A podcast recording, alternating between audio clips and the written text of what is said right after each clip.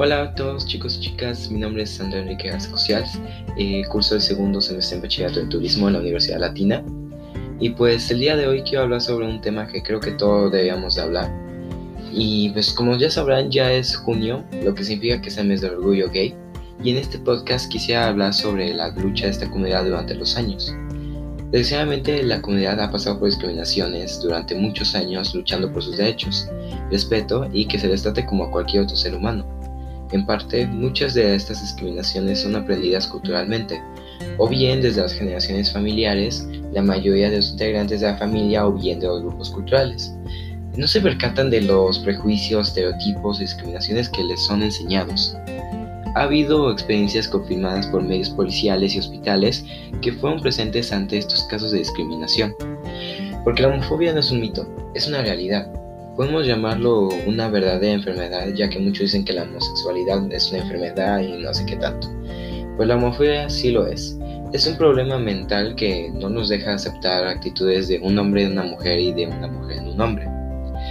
Y este término fue escrito por primera vez en 1972 y se difundió como un medio irracional, odio e intolerancia a estar cerca de hombres y mujeres homosexuales. Esto lo dijo George Wimberg en 1972. Y pues bueno, eh, William James en 1890 asumió que ser rechazado por la idea del contacto íntimo con un miembro del mismo sexo es instintivo y existe más fuerte en los hombres que mujeres. Curiosamente, en lugares donde esto se ve como un vicio innatural, conforme pasó el tiempo eh, asumió que esto era superado por el hábito. Quiere decir que la tolerancia se aprende y la repulsión es innata. Y pues eh, después este James eh, dijo en 1908 que la violencia que hay hacia los homosexuales se debe porque las prácticas eh, homosexuales se asociaron históricamente con la idolatría y la herejía, por lo que fueron condenadas por las leyes y costumbres.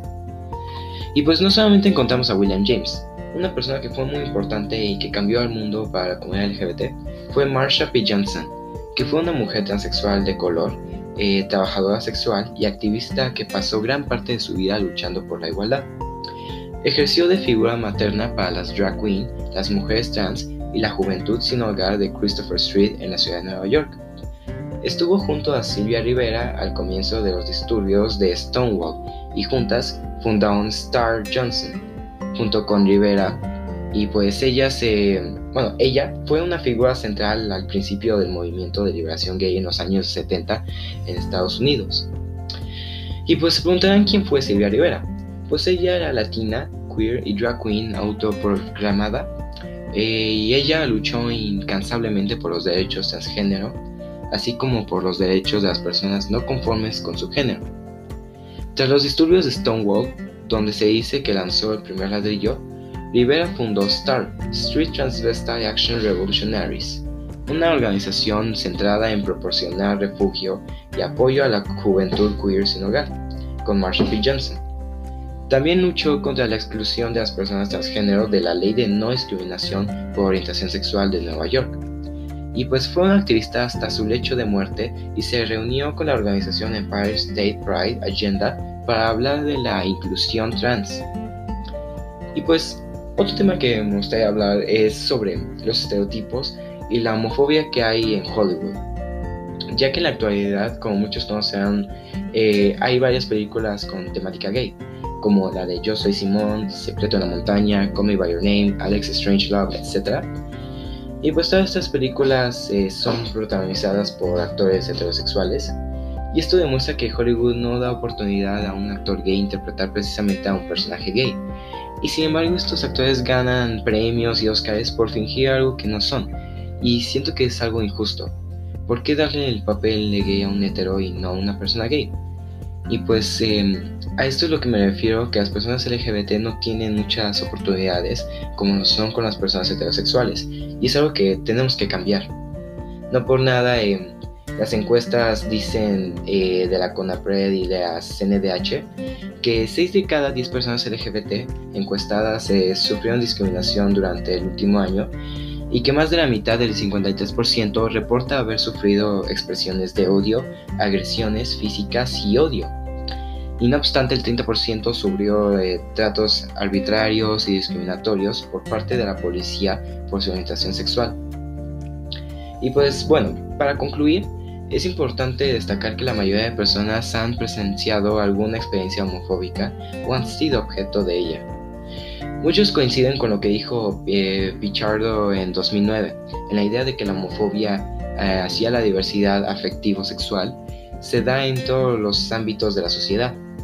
Y pues las causas de experiencias homofóbicas son muy diversas, aunque aquellas relacionadas con el sexismo y machismo coinciden con lo que dijo Borrillo en 2001, en que aquellas relaciones con el sexismo y machismo eh, suelen respetar eh, menos la diversidad afectivo-sexual en todas sus manifestaciones.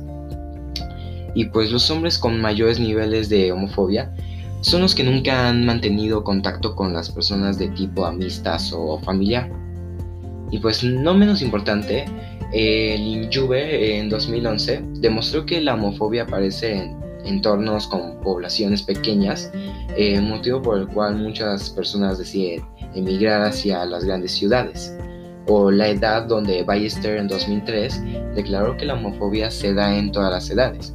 Es más, hay otras variables que influyen en la edad, por ejemplo, las interacciones sociales.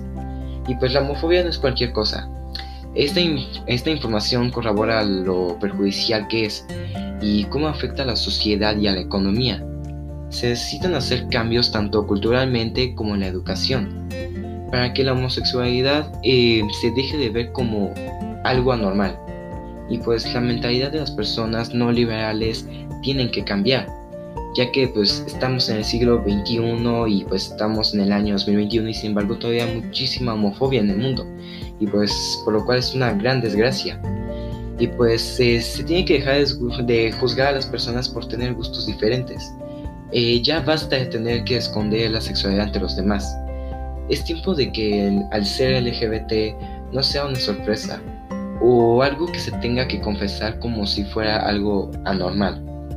Ya, yo digo que ya basta de discriminar, de estereotipar a las personas, ya que pues todos somos diferentes y eh, todos tenemos una mentalidad y una personalidad diferente. Y pues, y está bien, mientras eh, no dañes a los demás, está bien.